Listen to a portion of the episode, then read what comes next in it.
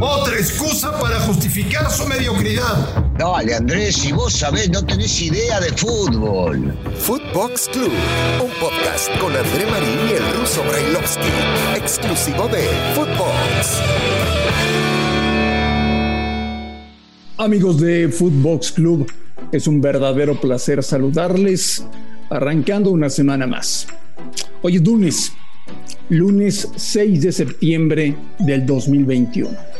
Y tenemos muchas cosas que platicar con ustedes de las eliminatorias para la Copa del Mundo de Qatar.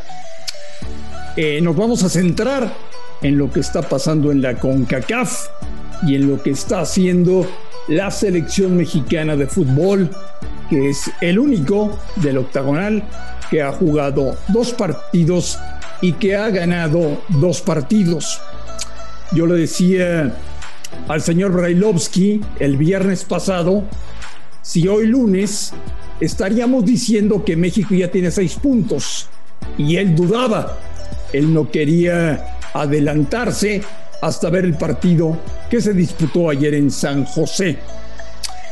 México ganó con un penalti muy bien cobrado de Orbelín Pineda y ahora viaja a Panamá, en donde jugará el miércoles. Ruso, te mando un gran abrazo, ¿cómo estás? Sí, es cierto, Andrés. Yo no me arriesgo porque previo a los partidos es imposible saber eh, los resultados, sobre todo en una cancha sumamente difícil y complicada como es la de Costa Rica. Pero hay una realidad, primero comienzo con el penal, me parece que lo pateó un tipo de, con muchísima jerarquía, con mucha tranquilidad, con mucha paz mental y terminó definiendo ante un arquero, eh, recordemos, ataja penales, como lo es Keylor Navas. Eh, México se termina llevando un triunfo merecido, definitivamente merecido.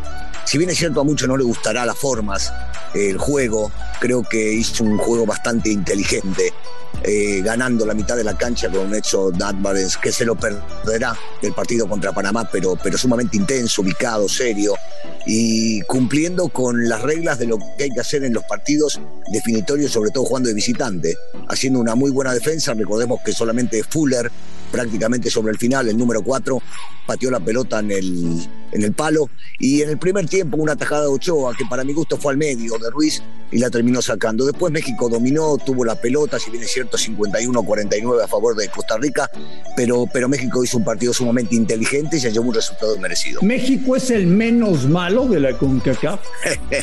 no sea malo, no, México, México es, un, es un buen equipo, eh, eh, es una buena selección, hay que seguir tomando en cuenta cosas sumamente importantes. Cuando te faltan, y yo siempre he dicho que no tiene para hacer dos selecciones de primerísimo nivel, jugadores de la capacidad de, Jiménez, y te agrego ahí al Chucky Lozano, un tipo sumamente desequilibrante que ya lo ha demostrado no solamente acá y, en Europa también, eh, se hace difícil eh, competir o tratar de, marcar una diferencia más clara. Pero hemos visto en Centroamérica que todos los partidos son sumamente difíciles, eh, o sea, ni hablar lo que le está pasando a Estados Unidos y Canadá, dos puntos cada uno y uno dice, ¿quién está mejor? No, Canadá. Los puntos de Canadá sacado este de visitante es mucho mejor. Entonces, yo, yo entiendo que no es el menos malo, que es un equipo bueno que va a ir ganando a medida que vayan pasando los partidos, quitándose de encima esa carga que tiene de ser el gigante de CONCACAF y ganando los partidos que hay que ganar. Ahora se viene lo complicado en Panamá. Eh, a ver, recordando lo que sucedió ayer en San José, con muy poca gente en la tribuna, eh, sin ser el típico estadio centroamericano que le mete presión a México cuando juega estos partidos, ayer fue muy dócil el ambiente para la selección mexicana. Señor Brailovsky, yo destaco individualmente el partido que hizo Edson, el partido que hizo Guardado y el partido que hizo Orbelín. Me parece que son los tres mejores de México en Costa Rica. Mira, los dos primeros no tengo ninguna duda. Si alguien eh, pensaba que Guardado estaba ya para retirarse me parece que sigue demostrando tener mucha capacidad, sobre todo en partidos internacionales y en Centroamérica, que son los complicados. Edson, eh, a medida que pasan los partidos, cada vez se agiganta aún más en esa posición que difícilmente se la pueda llegar a quitar a alguien, porque es base, es base en el equipo de Martino, es un discutido jugando en esa posición y a veces yéndose de central también, y hará mucha falta, habrá que ver quién lo sustituye jugando contra Panamá. Eh, Orbelín desde que entró sí dio un buen partido, nada descollante, pero dio un buen partido. Yo le agregaría eh, Araujo y Montes, eh, jugaron un buen partido muy serio como, como centrales, tratando de impedir llegadas, lo hicieron realmente muy bien, una pena, una pena lo de Vega, ¿no? Que venía mostrándose con capacidad para, para ganarse un lugar en esta selección, pero, pero sí, mucho más allá de esto, creo que el, rendimiento de los futbolistas fue regular a bueno, destacando estos que acabamos de mencionar. ¿Qué me cuentas de Domínguez jugando como lateral derecho? Eh, ¿Es una solución para Martino de cara a los próximos partidos? Mira, es un hombre que cumple, porque en algún momento si quiere cambiar puede formar una línea de tres con él y poner a alguien que juegue de carrilero o lateral por el lado derecho. O sea que sí, para mi gusto, para mi gusto cumplió. Recordemos, Domínguez cumple más en la cuestión defensiva, y hablo cuando el balón está en juego, y te puede ayudar mucho en las dos áreas por arriba, porque es un buen cabeceador y puede llegar a ganar pelotas por allá. Pero sí, me parece que es un, un agregado a lo que ya tenía, que eran Sánchez y el Chaca, que son dos buenos jugadores, pero con diferentes características. Bajo nivel futbolístico, malos arbitrajes, malos arbitrajes, no hay bar son las eliminatorias de CONCACAF, Russo. Aquí nos tocó vivir. Bueno, sí, sí, es cierto que no hay bar y esto. Bueno, a mí, a mí no me gusta el bar, pero si ya está implementado todo el mundo, es una ridiculez que no se haga en Centroamérica. Algún costarricense podrá quejarse con esa pelota que le pega en la mano a Edson después de que le rebotó para mi gusto en el cuerpo.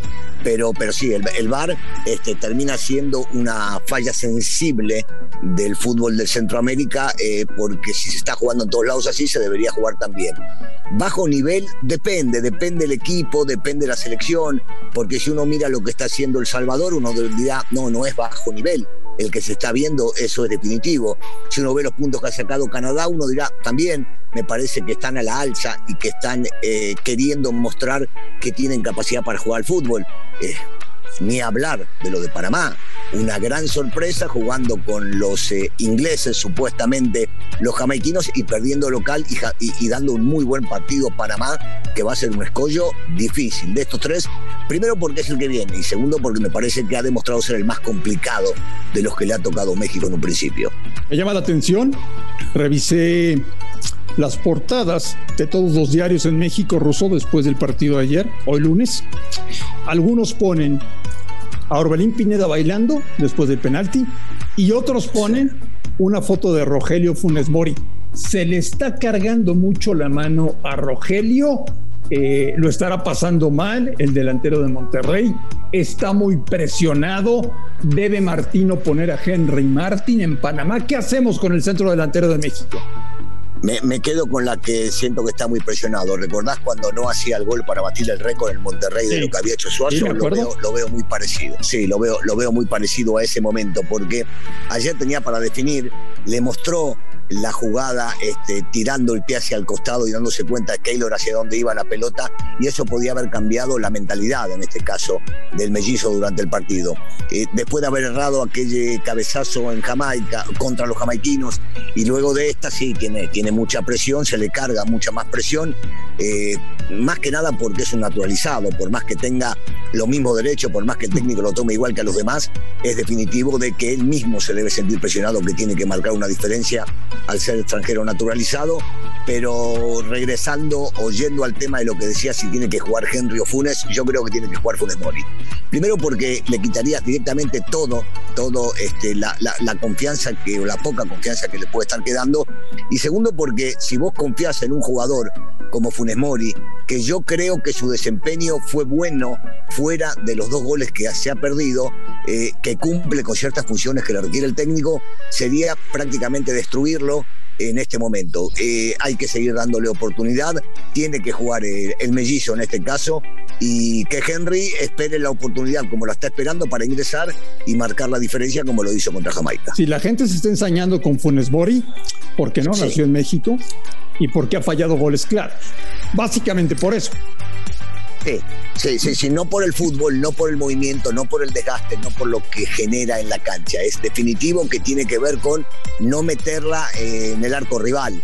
Y entonces la gente puede empezar a pensar en el chicharito, se da cuenta que Jiménez no está, dicen por qué no darle la oportunidad a Henry, pero, pero me parece que eh, por más de que se le esté pidiendo lo que uno cree que puede dar Funes Mori, hay que tenerle paciencia porque este chico juega bien al fútbol, porque tiene mucha capacidad y porque, insisto, eh, a nivel grupal está ayudando y mucho, tanto a nivel defensivo como en la creación de juego, aunque lo que se le pide al centro delantero son siempre goles. ¿Está haciendo hasta el momento ruso una eliminatoria más sencilla de lo que esperabas?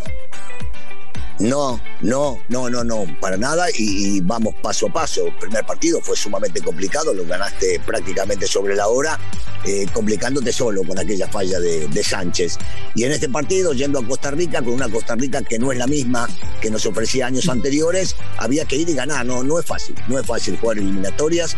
No, no me parece de que sea más eh, eh, sencillo de lo que yo imaginaba. Van a ser prácticamente muchos partidos complicados, posiblemente en algunos que otros pueda sacar más ventaja, pero yo veo prácticamente a todos, pero no solamente los partidos de México, ¿eh?